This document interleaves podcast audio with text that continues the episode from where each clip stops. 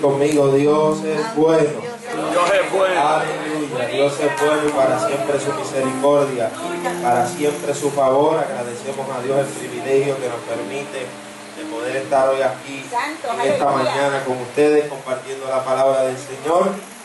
Tuvimos un pequeño retraso ya que venimos desde el pueblo de Carolina, pero estamos aquí contentos porque Dios nos ha permitido llegar a la iglesia Asamblea de Dios de Emanuel, aquí en Calle para compartir la palabra del Señor. Les pongo el nombre de Anthony Bonilla, me acompaña mi amada esposa y para nosotros es un privilegio estar nuevamente aquí con ustedes, amados, eh, compartiendo la palabra del Señor.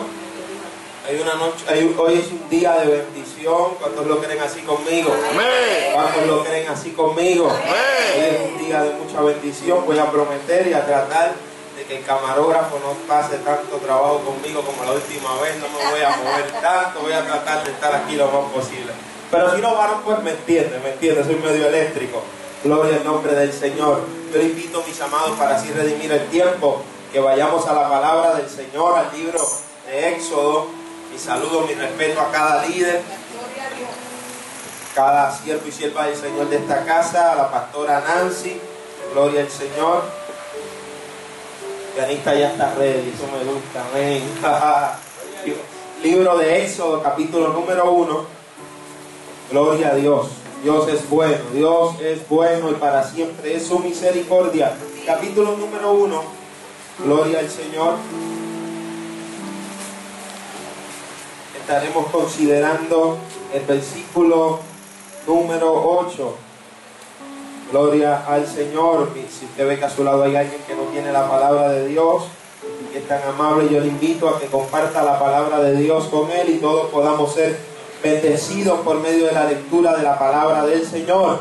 Cuando todos lo tengan pueden afirmármelo con un fuerte amén. Amén. Amén.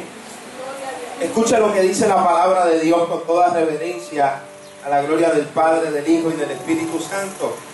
Entre tanto se levantó sobre Egipto un nuevo rey que no conocía a José y dijo a su pueblo, he aquí el pueblo de los hijos de Israel es mayor, diga conmigo mayor, y más fuerte que nosotros. Ahora pues seamos sabios para con él, para que para, para con él, para que no se multiplique y acontezca que viniendo guerra, él también se una a nuestros enemigos y pelee contra nosotros y se vaya de la tierra. Entonces pusieron sobre ellos comisarios que los molestasen con sus cargas y edificaron para Faraón las ciudades de almacenaje, Pitón y Ramesés. Pero cuanto más los oprimían, tanto más se multiplicaban y crecían, de manera que los egipcios le temían a los hijos de Israel. Repito nuevamente el versículo número 12. Pero cuanto más los oprimían, tanto más se multiplicaban y crecían, de manera que los egipcios le temían a los hijos de Israel. Fórmula divina. Señor, te doy gracias por tu misericordia.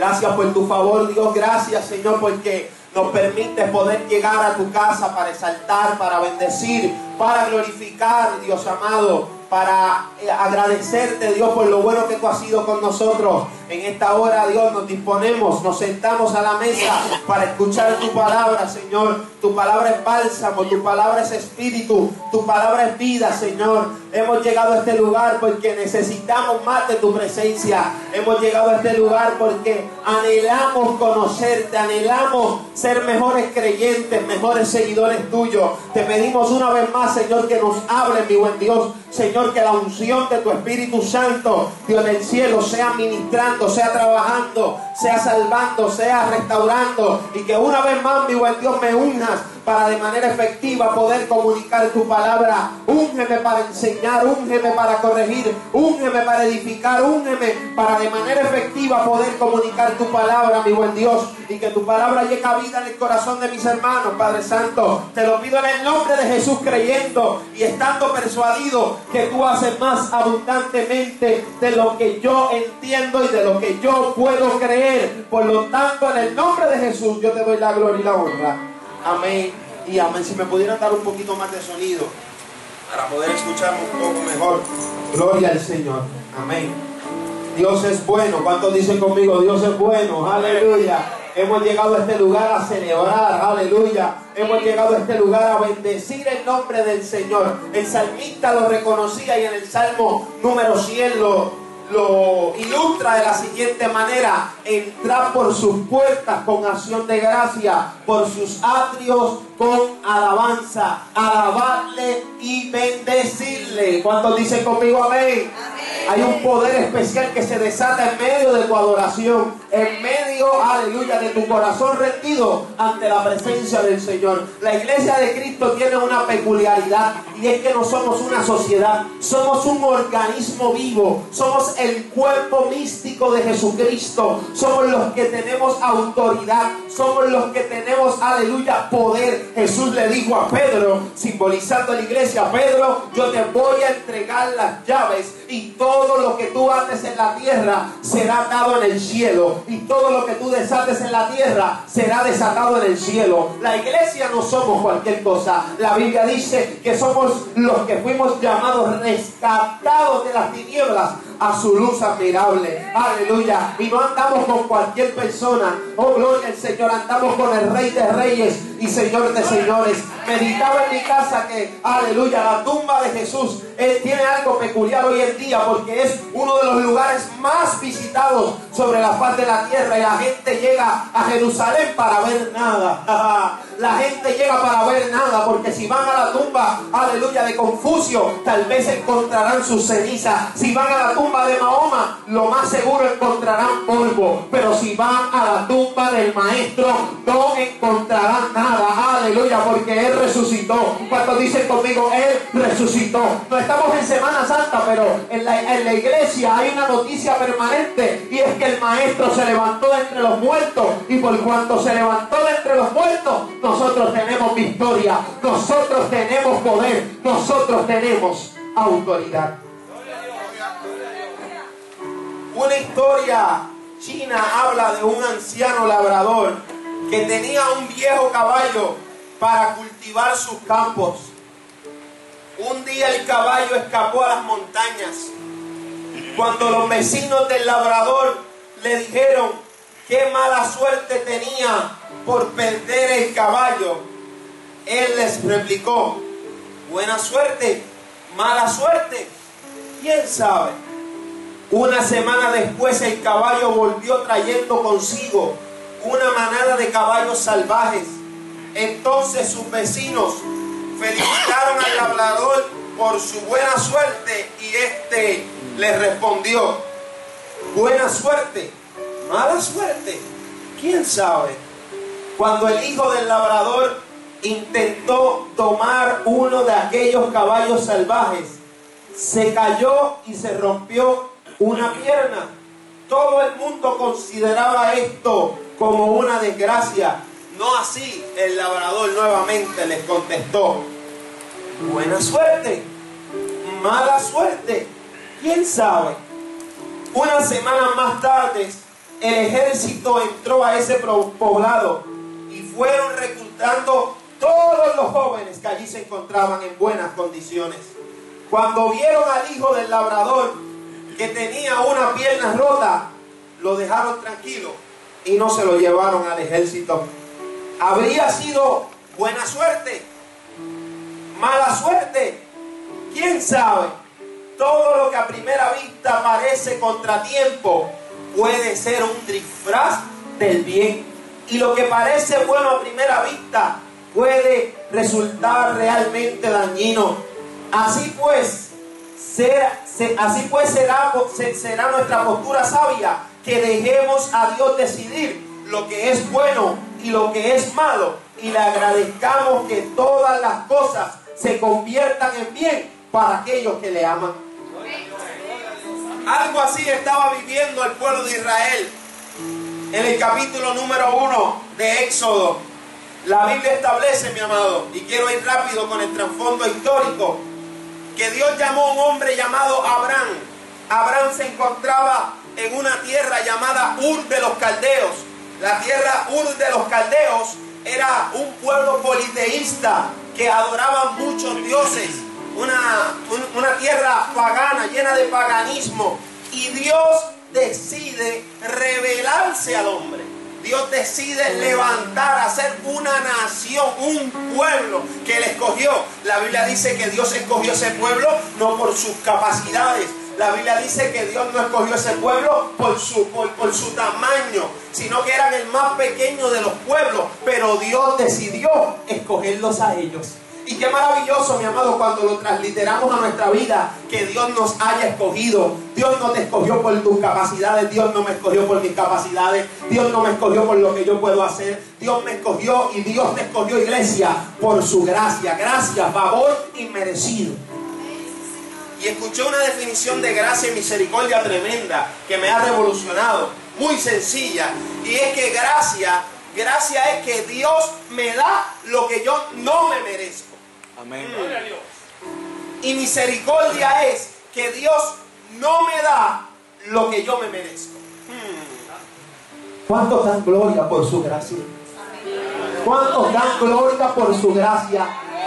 El apóstol Pablo lo declaraba de la siguiente manera, por gracia sois salvos. Dios decide levantar un pueblo. Dios llama a un hombre llamado Abraham. Lo cambia, lo transforma Vemos en la Biblia cómo Dios decide eh, cambiarle el nombre porque la persona que se allega, que se acerca, que tiene experiencia con Dios, Dios le transforma el nombre, Dios le transforma la identidad. De Abraham, Dios lo, lo, lo cambia y le dice, ya no te llamarás Abraham, ahora te llamarás Abraham, Padre de multitudes. Dios le habla que a través de él Dios haría una gran nación que no se podrían contar, que serán como la arena a la orilla del mar, como las estrellas en el cielo. Dios decide levantar un pueblo, pero Dios le habla a Abraham y le dice que ese pueblo sería esclavo, sirviente en Egipto durante aproximadamente 400 a 430 años. Dios decide levantar un pueblo, pero ese pueblo se encontraba en Egipto. La Biblia dice, la Biblia dice, oiga esto, mis amados, que José, ese joven escogido por Dios, ese joven que a mí me encanta eh, vivir y, hablar de su historia, a mí me encanta, si me dejan yo todos los días de José, porque José tiene unas características tremendas, mis amados, en medio de Egipto. José por su sueño, José por hacer la voluntad de Dios, José fue vendido. José fue menospreciado, aún sus hermanos lo envidiaban, no creían en él. Porque José manifestó lo que Dios tenía con ellos. Yo siempre soy de los que digo que uno tiene que tener mucho cuidado a quien uno le comunica los propósitos y los planes de Dios en su vida. La Biblia dice que la madre de Jesús, María, cuando escuchaba la palabra profética, todo lo que Dios hablaba acerca del Hijo que ella iba a tener, el Salvador del mundo, la Biblia dice que ella guardaba sus palabras en su corazón. Hay que ser muy prudente a quien nosotros le comunicamos lo que Dios tiene con nuestras vidas, porque como existe gente dispuesta a encaminarnos, dispuestas a ayudarnos, hay gente que están esperando que nosotros caigamos, hay gente que tal vez nos pone piedras, escollos en el camino para que nosotros no alcancemos el potencial, aleluya, que Dios ha determinado sobre nuestra vida. Pero tengo buena noticia para ti. Lo que Dios ha decidido hacer contigo, lo va a hacer en este tiempo. Lo que Dios ha decidido hacer con tu casa, lo va a hacer en este tiempo. Si lo crees, dígame conmigo. Dios lo va a hacer. Dios levanta a ese joven y la Biblia dice, la Biblia dice y me llama la atención cuando José, ese joven eh, eh, de 17, 18 años aproximadamente, fue vendido a la casa de Potifar. Eh, en la casa de Potifar, su esposa, doña Poti, quería que se acostara con él y el joven le dijo, no, no, no, yo no voy a ser tan grande mal. No es que yo no sea lo suficientemente hombre, no es que yo le tenga miedo a tu esposo, es que yo no quiero pecar contra el Dios que me ha dado los sueños, es que yo no quiero fallarle al Dios que me ha preservado. Dios levanta a ese joven y José se convierte en lo que nosotros llamamos hoy, eh, acá en nuestro siglo XXI, el director de manejo de emergencia, José. El director de manejo de emergencia, Dios le da unos sueños a Faraón, José se los interpreta, vendrán siete años de abundancia, vendrán siete años de escasez, por lo tanto vamos a ser sabios y vamos a, a almacenar suficientemente alimento para cuando venga la escasez. La Biblia dice que por esa sabiduría Dios, eh, Faraón decide ponerlo segundo al mando. El pueblo de Israel, sus hijos, su, familia, su padre, la casa de su padre gozaba de un standing. ¿Por qué? Porque como decimos acá eh, en Puerto Rico, tenían apadrinaje, tenían a José de gobierno. El pueblo disfrutaba de un standing, Israel disfrutaba de un standing porque tenían a José allá arriba, el segundo al mando. Luego de Faraón mandaba a José. Mire qué interesante. Mire qué interesante el corazón de ese joven que viendo que sus hermanos le hicieron mal, sus hermanos lo vendieron, sus hermanos lo dieron por muerto, le trajeron gran afición a su padre. La Biblia dice que hubo un momento cuando José le hizo una, serie de, de, trampas, por así decirlo, para, para, para cautivar su atención y su corazón y revelarle. Porque José tenía toda la indumentaria de Egipto. Físicamente ellos no iban a reconocer a su hermano Físicamente su padre no iba a reconocerlo, porque José tenía toda la indumentaria de Egipto, segundo al mando. Pero mira qué interesante, José tenía toda la potestad para hacerle daño a sus hermanos. José tenía todo el poder para hacerle daño. Pero José, la Biblia dice que no pudo más. Que no pudo más y comenzó a llorar. Se quitó toda su indumentaria y le dijo a sus hermanos, yo soy José, el que ustedes vendieron. Aleluya. No se preocupen que lo que ustedes me hicieron, no lo hicieron para mi mal. Lo que ustedes hicieron fue dirigido por Dios. Porque para este tiempo Dios me ha traído. Lo que aparentemente resulta negativo en tu vida son situaciones que Dios está permitiendo para tu bien. Son situaciones que Dios está permitiendo para tu crecimiento. Son situaciones, alguien está conmigo en esta mañana y pueda declarar conmigo que lo que está viviendo, aleluya, Él no va a perecer en el desierto, Él no va a perecer en el desierto, sino que en medio del desierto Dios levantará una fuente y saciará tu vida. Lo que aparentemente, mi amado, resulta negativo en nuestras vidas, Dios siempre le saca provecho. Y Dios levantó a ese joven para preservar a toda una nación. Pero mira qué interesante. José, el del padrinismo político, el del standing, el segundo al mando, la Biblia dice que José murió. José muere.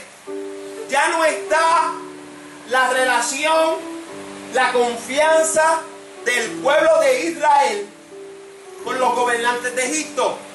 Ya no se encuentra José como presidente de la Cámara o del Senado. Ya José no está. Y oiga lo que dice el versículo número 8. Entre tanto, se levantó en Egipto un nuevo rey que no conocía a José. Ya no estaba esa relación. Ya no había esa confianza, ese trato preferencial para que usted me entienda ya no estaba esa ayuda. Ahora entiendo al profeta Isaías cuando por el Espíritu de Dios escribe en el año en que murió el rey Usías.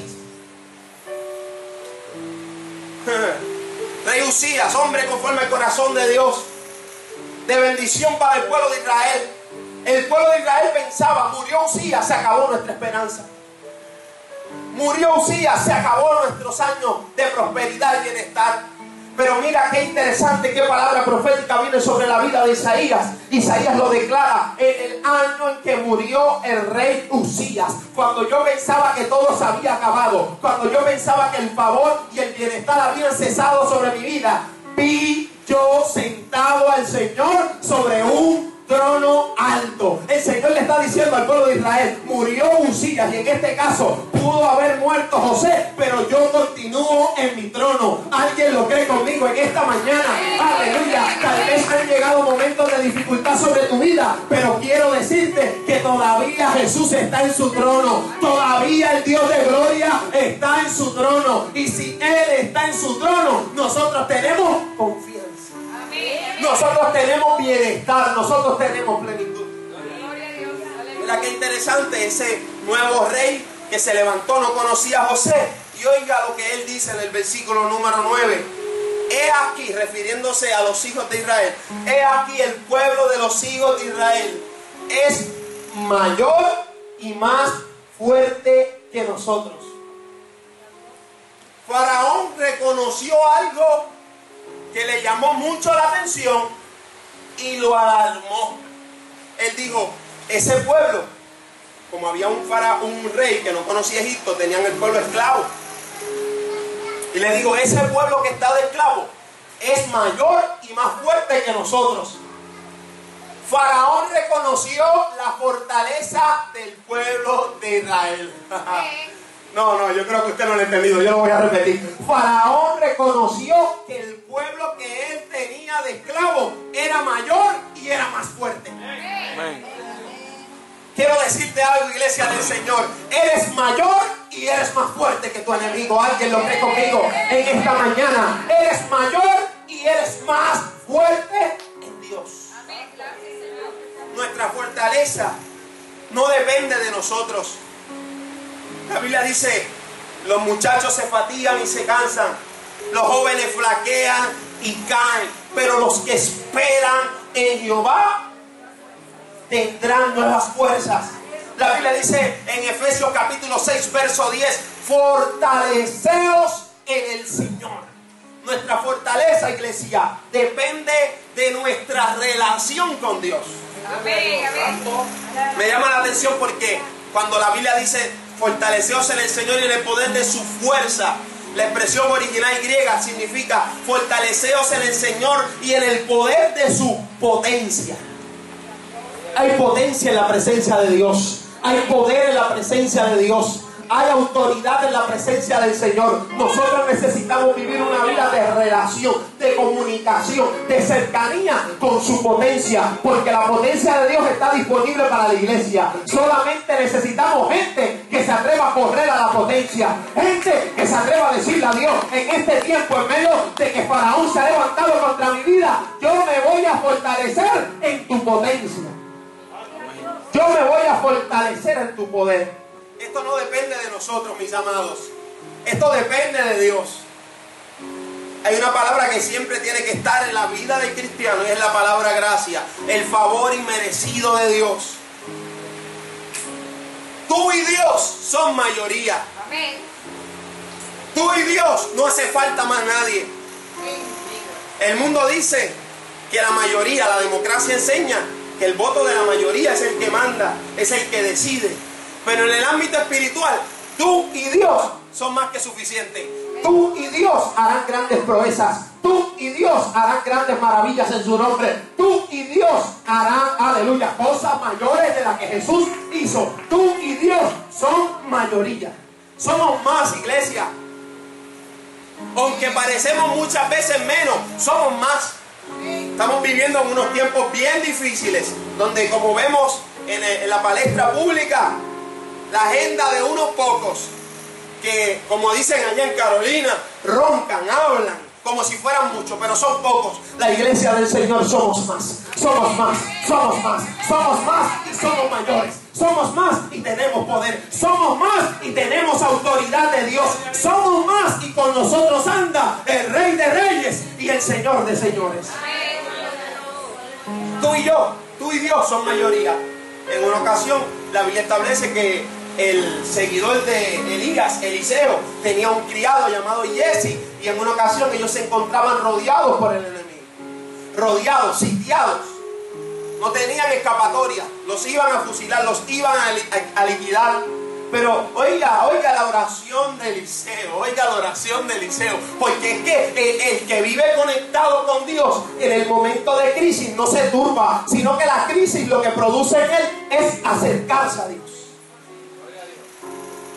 La crisis es una plataforma para que tú te acerques a Dios. ¿No te has dado de cuenta? Lamentablemente, pero es la realidad. Cuando más buscamos a Dios es cuando estamos en crisis. No, yo sé que eso no pasa aquí en Cayendo, eso es allá en Carolina. Gloria al Señor. La crisis está diseñada para acercarte a Dios. Pero tú y Dios son mayoría. Eliseo, Jesse, estaba bien turbado. El criado estaba bien turbado. Ahora que va a ser de nosotros, estamos sitiados. Eliseo, somos tú y ya. Y Eliseo bien tranquilito, porque el que vive conectado con Dios está tranquilo ante las circunstancias, ante el momento difícil. Yo me imagino a Eliseo, y perdone la ética, yo me imagino a Eliseo sentadito así y diciéndole, Señor, por favor, que este muchachito entienda lo que yo estoy viendo. Por favor, Dios, ábrele los ojos. Y la Biblia dice que los ojos espirituales de Jesse fueron abiertos y él pudo ver que ellos estaban rodeados por ángeles de Dios. Ellos pudieron ver que estaban rodeados por carros de fuego. Y le dijo, no te preocupes, Jesse, que aunque tú ves muchos afuera, son más los que están con nosotros que los que están con ellos. Iglesia, son más los que están con nosotros que los que están en el mundo. Son más los que han decidido decirle que sea Cristo que los que están en el mundo. Necesitamos esa mirada espiritual. Pero para tener la mirada espiritual la mirada espiritual es producto de una vida espiritual. No puede haber mirada espiritual sin vida espiritual. Para poder vivir en este mundo y ver las cosas como Dios las ve, es necesario tener una vida cerca del Señor. La Biblia dice, con relación a que tú eres mayoría, con relación a que tú eres más fuerte, con relación a que tú estás capacitado por Dios para ante cualquier circunstancia y adversidad vencer. Oiga lo que dice, oiga lo que dice el libro de los romanos. El libro de Romanos dice que nosotros somos más que vencedores. Nosotros no somos vencedores. Nosotros somos más que vencedores. Y cuando la Biblia dice más que vencedor, en su expresión original, significa alguien que tiene todas las cualidades para vencer. Alguien que está equipado lo suficientemente para ante cualquier circunstancia vencer. Quiero decirte, iglesia del Señor, tú has sido equipado, tú has sido capacitado, tú has sido bendecido por el Dios del cielo para ante cualquier circunstancia difícil que tú puedas estar atravesando. Tú la vas a vencer. Alguien lo cree conmigo en esta mañana. No importando lo que tú estés viviendo, tú lo vas a vencer. Oiga esto. Faraón dijo, ese pueblo es más fuerte. Ese pueblo es mayor que nosotros. Pero mira qué interesante. El pueblo, el pueblo era más fuerte. El pueblo era mayor. Pero el pueblo seguía esclavo. El pueblo seguía esclavo. El pueblo no estaba andando, caminando de acuerdo a su potencial. Oiga lo que dice Eclesiastés capítulo 10, verso 7 vi siervos a caballo y príncipes que andaban como siervos sobre la tierra. Quienes andaban en los caballos eran los príncipes. Quienes andaban en los caballos eran la gente de autoridad. Pero en las ironías de la vida, que se llama ese capítulo número 10 del libro de Eclesiastés, el escritor sagrado dice, yo he visto gente, para que me entiendan, buen puertorriqueño, yo he visto gente que se supone que estén en caballo y andan a pie y gente que se supone que estén a pie y andan a caballo. Me llama la atención como lo dice la nueva versión internacional. Dice, hasta he visto sirvientes cabalgar como príncipes y príncipes andar a pie como si fueran sirvientes. Para que usted me entienda lo que no es andar de acuerdo al potencial. Para que usted me entienda las incongruencias de no caminar y vivir conforme a lo que Dios ha determinado sobre tu vida. Todo el mundo caminando en fe, todo el mundo moviéndose en fe y todavía continúas en el mismo lugar. Faraón sabía el potencial que tenía este pueblo y el mismo pueblo lo desconocía. El enemigo, el opresor decía, "Hmm, esa gente tiene autoridad, esa gente son mayor que nosotros, esa gente tiene poder y el pueblo lo desconocía. Y el pueblo seguía esclavos, y el pueblo seguía haciendo ladrillos, y el pueblo hacía, y el pueblo seguía haciéndole eh, ciudades de almacenaje a Faraón. El pueblo seguía trabajando para el opresor. Pero Faraón decía, "Hmm, esta gente tiene poder, esta gente tiene autoridad, esta gente tiene algo de Dios sobre ellos, y el pueblo continúa esclavo. He visto sirvientes que andan como si fueran príncipes y príncipes que andan como si fueran sirvientes. Tu enemigo sabe lo útil que tú eres en las manos de Dios. Tu enemigo sabe el potencial que Dios ha puesto sobre tu vida. A él le conviene tenerte de esclavo. A él le conviene que tú no alcances, alcances el potencial de Dios. A él le conviene que tú continúes haciéndole sus ciudades de almacenaje. ¿Sabes qué he comprendido en este tiempo? Y es que el enemigo, el enemigo que siempre lo comparo con un boxeador técnico que trabaja, que estudia, no es un boxeador de pegada el enemigo. El, enemigo te, te zarandea, te estudia, te debilita hasta que tú caes rendido. ¿Sabes que he comprendido una de sus técnicas en este tiempo? Y es que él en las iglesias procura que la gente abandone la fe. Si él no procura y logra que la gente abandone la fe, él va a lograr que la gente se desconecte de Dios.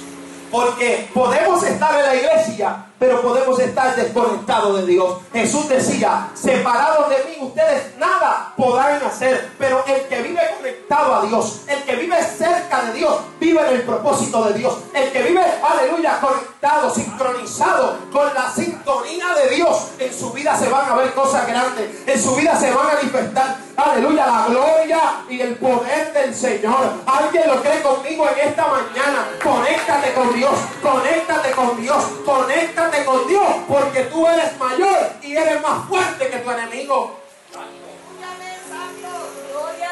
Tu enemigo sabe el poder que Dios ha determinado sobre ti.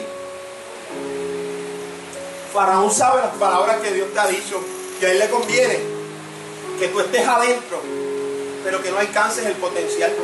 Me llama la atención la parábola de la dracma perdida. La Biblia dice que había una mujer que tenía una dracma y la dracma se le perdió. Pero qué interesante porque la Biblia no dice que esa dracma se le perdió a la mujer en el valle. La Biblia no dice que esa dracma se le perdió a la mujer en la montaña. La Biblia no dice que esa dracma se le perdió a la mujer en la sinagoga. La Biblia dice que la dracma de la mujer estaba perdida dentro de la casa. Y muchas veces podemos estar dentro de la casa, perdóneme que toque esta parte del mensaje, yo sé que eso no suelta mucha adoración y alabanza, pero igualmente lo tengo que comunicar. Muchas veces podemos estar en la casa, pero desconectados, como la dracma, a ciegas, lejos del propósito de Dios y Dios queriendo hacer cosas grandes con tu vida, Dios queriendo manifestar su gloria a través de ti y te dice acércate, acércate, acércate a mi presencia, acércate a mi poder porque yo quiero manifestar mi gloria a través de tu vida porque tú eres mayor y tú eres más fuerte y continuamos como la drama, como la drama en la casa pero lejos del propósito, en la casa pero lejos de Dios, pero Dios te ha traído, Dios te tiene hoy en esta linda mañana para decirte, tú eres mayor y tú eres más fuerte y así como esa mujer la Biblia dice que con su escoba comenzó a barrer, comenzó a barrer buscando la dracma. Hoy Dios te está buscando. Hoy Dios está buscando tu vida. Hoy Dios está buscando tu corazón. Hoy Dios está buscando tu ser para darte una nueva oportunidad. No importando cuánto hayas fallado. No importando cuánto hayas caído. Hoy hay misericordia de Dios para tu vida. Hoy hay favor de Dios para ti. Dracma, aquí está el maestro buscándote. Faraón dijo, esa gente son mayores, esa gente tiene poder, esa gente son más fuertes, vamos a ser sabios y vamos a, a multiplicarle sus cargas. Faraón no quiere que te multiplique. Faraón dijo, no sea que esa gente se multipliquen tanto que cuando vengan los enemigos de nosotros, ellos se unan con los enemigos y salgan de aquí. Faraón no quiere que tú te multipliques. Faraón lo que quiere es restar y dividir la iglesia. El maligno no quiere que nos multipliquemos. ¿Sabes qué? Iglesia, usted y yo nos multiplicamos cuando agradamos a Dios, nos multiplicamos cuando oramos, nos multiplicamos cuando amamos. Y en esta mañana yo te digo, multiplica tu fe y resta tu duda, que como resultado te dará tu milagro. Oh bendito el nombre del Señor. Multiplica tu fe y resta tu duda, que como producto, como resultado, como consecuencia, vendrá tu milagro. Me llama la atención multiplicar. Nos multiplicamos cuando le hablamos a la gente del maestro. Los multiplicamos cuando le decimos al vecino, tal vez no tenemos muchas palabras, tal vez eh, que yo soy como Moisés, camudo, tal vez diríamos, eh, pero con invitarlo solamente a la iglesia estamos multiplicándonos. Faraón no quiere que tú te multipliques. Me llama la atención la iglesia en China, cuando un chino se convierte a Cristo, lo que te dicen es, ahora Jesús tiene dos nuevas manos. Jesús tiene dos nuevos pies. Jesús tiene una nueva vida. Eso es lo que anhela la iglesia de Jesucristo en China, que son perseguidos, son martirizados, son encarcelados por solamente seguir a Jesús. Ese es su único delito para el Estado, seguir a Jesús. Ellos dicen, hay un nuevo hermano, nos estamos multiplicando. Jesús se quiere multiplicar a través de ti. ¿Lo entendió conmigo? Jesús quiere multiplicarse a través de tu vida. Jesús quiere hacer cosas grandes a través de tu vida. Faraón dijo, esa gente se puede multiplicar, así que vamos a oprimirlos. Pero mira qué interesante, mira qué interesante, y esta es la médula del mensaje. El versículo número 12 dice, pero mientras más los oprimían, más se multiplicaban y crecían de manera que los egipcios le temían a los hijos de Israel.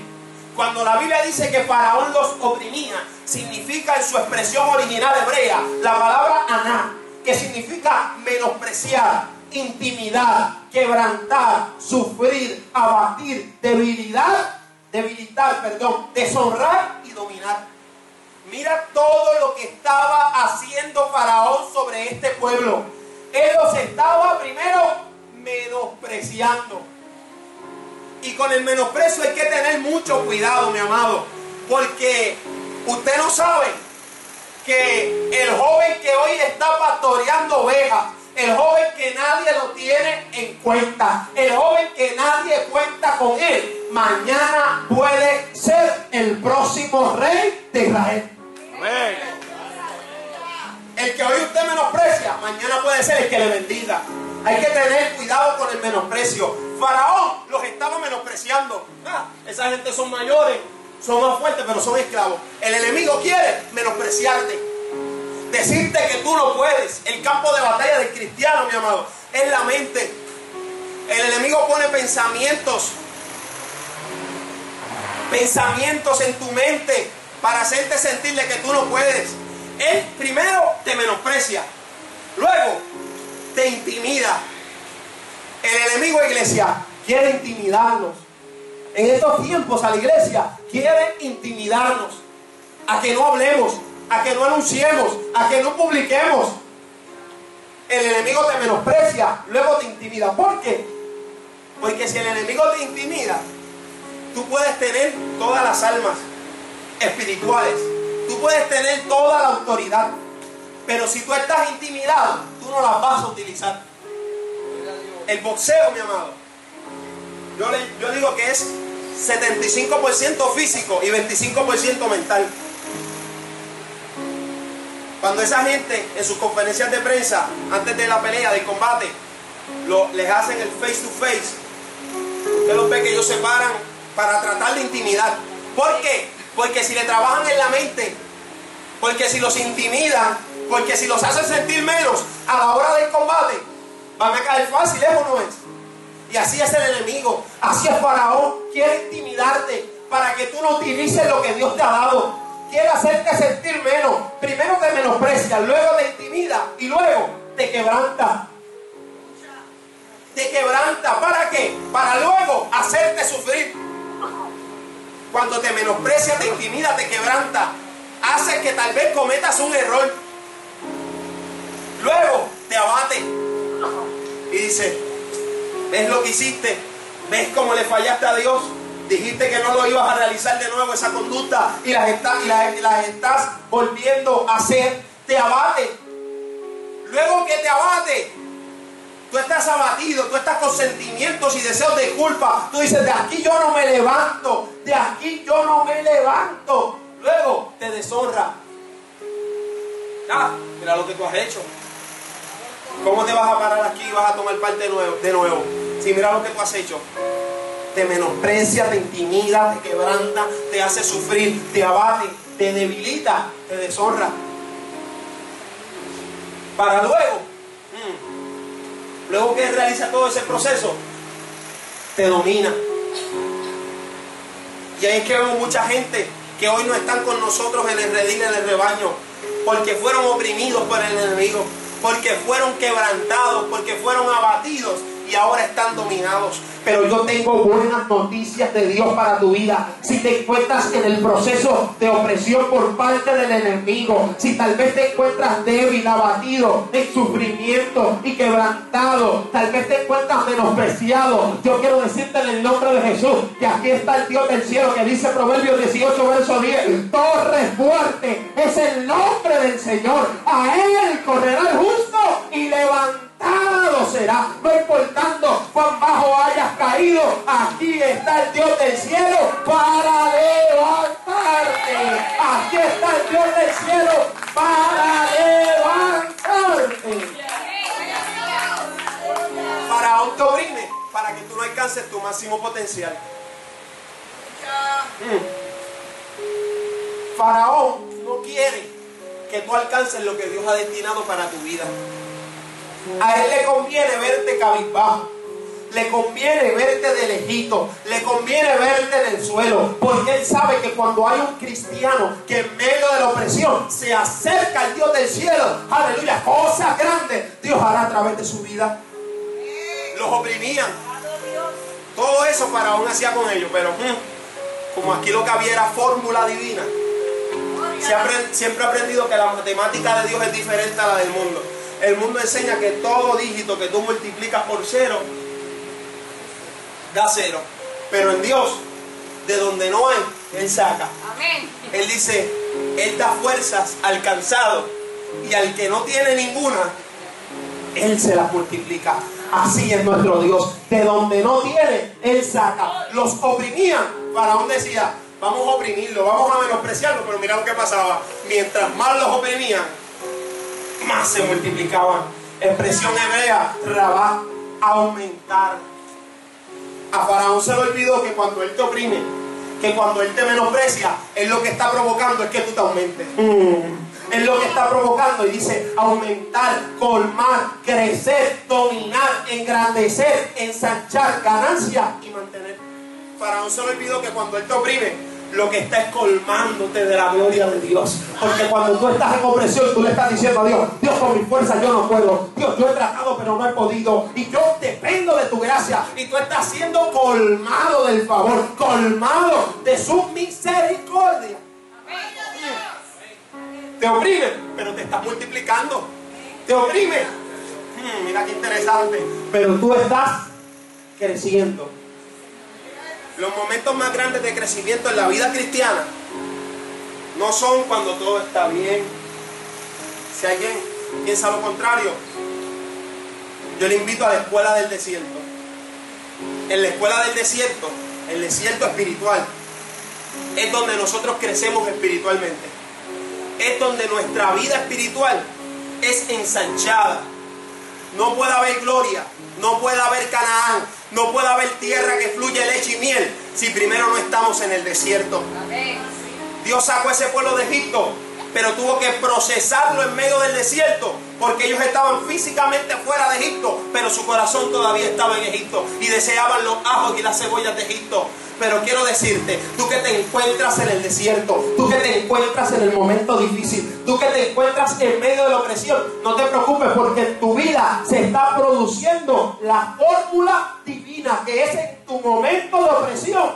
Tú estás creciendo. Diga conmigo, estoy creciendo. Estoy creciendo.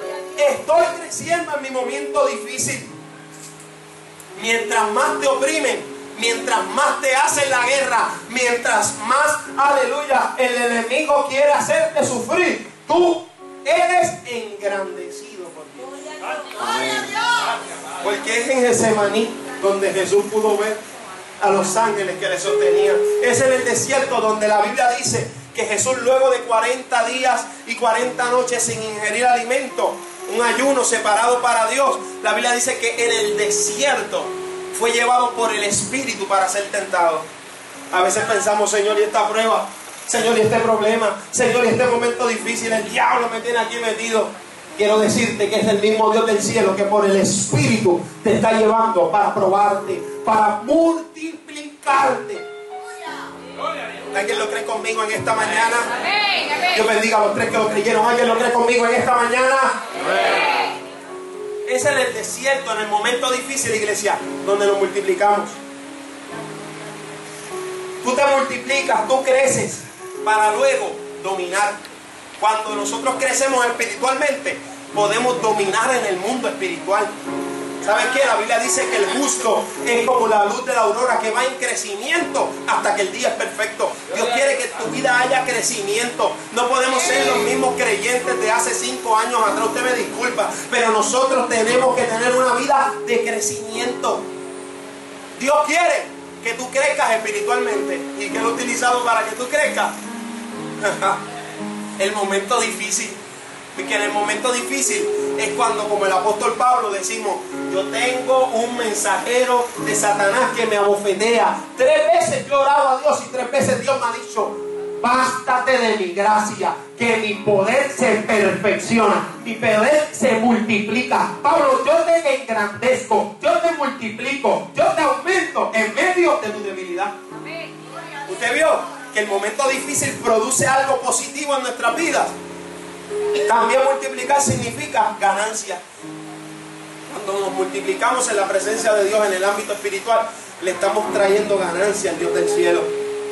La iglesia primitiva, cuando usted estudia el libro de los hechos, mis amados, usted puede ver que en un lugar habían 100 mártires, 100 personas que los asesinaban, los mataban, los apedreaban por seguir a Cristo. Y en otro lado había mil que se convertían. Esa es la fórmula divina. En un lado morían, pero en otro lado había ganancia. Dios promete en tu vida crecimiento. Más los oprimían, más se multiplicaban y crecían. Crecían significa, me llama la atención y voy terminando. Crecían significa, salían rompiendo. Y no puede venir a mi mente otra imagen que el proceso de metamorfosis, cuando la oruga va a su destino. Porque ella no fue llamada para ser oruga toda la vida. Ella fue llamada a ser mariposa. Ella pasa un proceso un tanto difícil que le limita su movimiento. Pero cuando llega su momento, hmm, la hermanita lo vio, la hermanita ya, ya va conmigo, ya ya se adelantó y se está gozando. Cuando, aleluya, pasa todo ese proceso, cuando llega su momento de crecer, ella sale rompiendo, ella sale esparciéndose, extender, hacer huir, insistir, derribar y destruir. Cuando el enemigo te oprime, tú te multiplicas, pero cuando tú te multiplicas, tú creces, tú sales rompiendo. O sea, ya yo no soy de este lugar, ya yo no soy de este nivel, yo voy a salir rompiendo. Hay algo nuevo que Dios ha diseñado para mí. Ya yo no me voy a quedar en el primer escalón, yo no me voy a quedar en el primer escalón. Ya yo fui oprimido, ya yo me estoy multiplicando, aleluya, y ahora yo voy a crecer, ahora yo me voy a multiplicar, ahora yo voy a llegar a un nivel mayor, porque yo no soy de abajo, yo soy de arriba, yo voy a salir rompiendo, yo voy a multiplicarme, yo voy a crecer. Te oprime, te multiplicas, pero siempre vas a crecer. Lo voy a repetir, lo voy a repetir para que adore a Dios más fuerte. Te oprime, te multiplica, pero siempre tú vas a crecer. Iglesia Emanuel de Buenavista. Tú siempre vas a crecer. siempre vas a crecer, siempre vas a crecer, siempre vas a crecer. La oruga sale de donde se encuentra encarcelada para una nueva vida. No es oruga ya, es mariposa. Pero para poder crecer tenemos que hacer como esa oruga. Tenemos que ser quebrantados. Jesús dijo, la semilla para dar buen fruto tiene que morir. Si la semilla no muere, no hay fruto. Juan el Bautista, todo el mundo le decía, eres tú el Cristo, eres tú Elías, eres tú el que ha de venir. Juan el Bautista pudo haber aprovechado y dijo, sí soy yo, adquiría la fama, la pompa, el prestigio, pero Juan el Bautista era un hombre conforme al corazón de Dios. La Biblia dice que Jesús, hablando de él, declaró y dijo, ninguno nacido de mujer se levantará como este hombre, porque fue el que levantó, el que, el que abrió camino para el maestro. Juan el Bautista le dijeron, le decían, tú eres Jesús, tú eres el Mesías, y le decía, no, detrás de mí viene uno, el cual yo no soy digno, lo voy a decir en la versión puertorriqueña, yo no soy digno ni de amarrarle los gavetes de su usted yo bautizo con aguas para arrepentimiento, pero el que viene detrás de mí bautizará con Espíritu Santo y fuego. Y con el bautista digo esto, es necesario, es necesario, es necesario, es necesario que yo me es necesario que yo me haga pequeño. Juan el Bautista era bien notorio. Juan el Bautista, la gente iba al desierto donde él. Juan el Bautista tenía una prominencia en ese tiempo tremenda. Pero Juan el Bautista no se quiso aferrar a lo que él estaba viviendo en su momento. Juan el Bautista reconoció el poder de la fórmula divina. Y es que cuando tú te haces pequeño, cuando tú decides menguar, cuando tú decides, aleluya, que Dios domine, que Dios dirija, que Dios, aleluya, establezca su reino en tu vida, es cuando realmente tú te haces grande. Juan el Bautista dijo, es necesario que yo mengue, porque cuando yo mengo, Jesús crece en mi vida. Cuando yo mengo, Jesús crece en mi vida. Cuando yo me hago pequeño, Jesús Jesús se hace grande en mí. Jesús se hace grande en mí. Te, oprimieron, te multiplicaron, te multiplicaste y creciste. No te quedaste en el mismo lugar. No te quedaste en el mismo lugar. No te quedaste en el mismo lugar porque en tu vida se produjo la fórmula divina. Padre, te doy gracias por tu amor. Te doy gracias por tu misericordia. Gracias por tu favor. Gracias porque tú eres bueno, porque tú eres grande, porque tú eres misericordioso, porque tú eres digno de toda gloria y de toda honra, mi buen Dios. La palabra que has dado, que has, que has compartido mi corazón y he compartido con tu pueblo, esa he comunicado, mi buen Señor. Yo te pido que tú continúes trabajando, obrando, ministrando al corazón, a la vida de cada uno de mis hermanos, Señor. En el nombre de Jesús declaro tu palabra, Dios. Declaro cielos abiertos, tu favor y tu misericordia sobre la vida de tu pueblo. En el nombre de Jesús.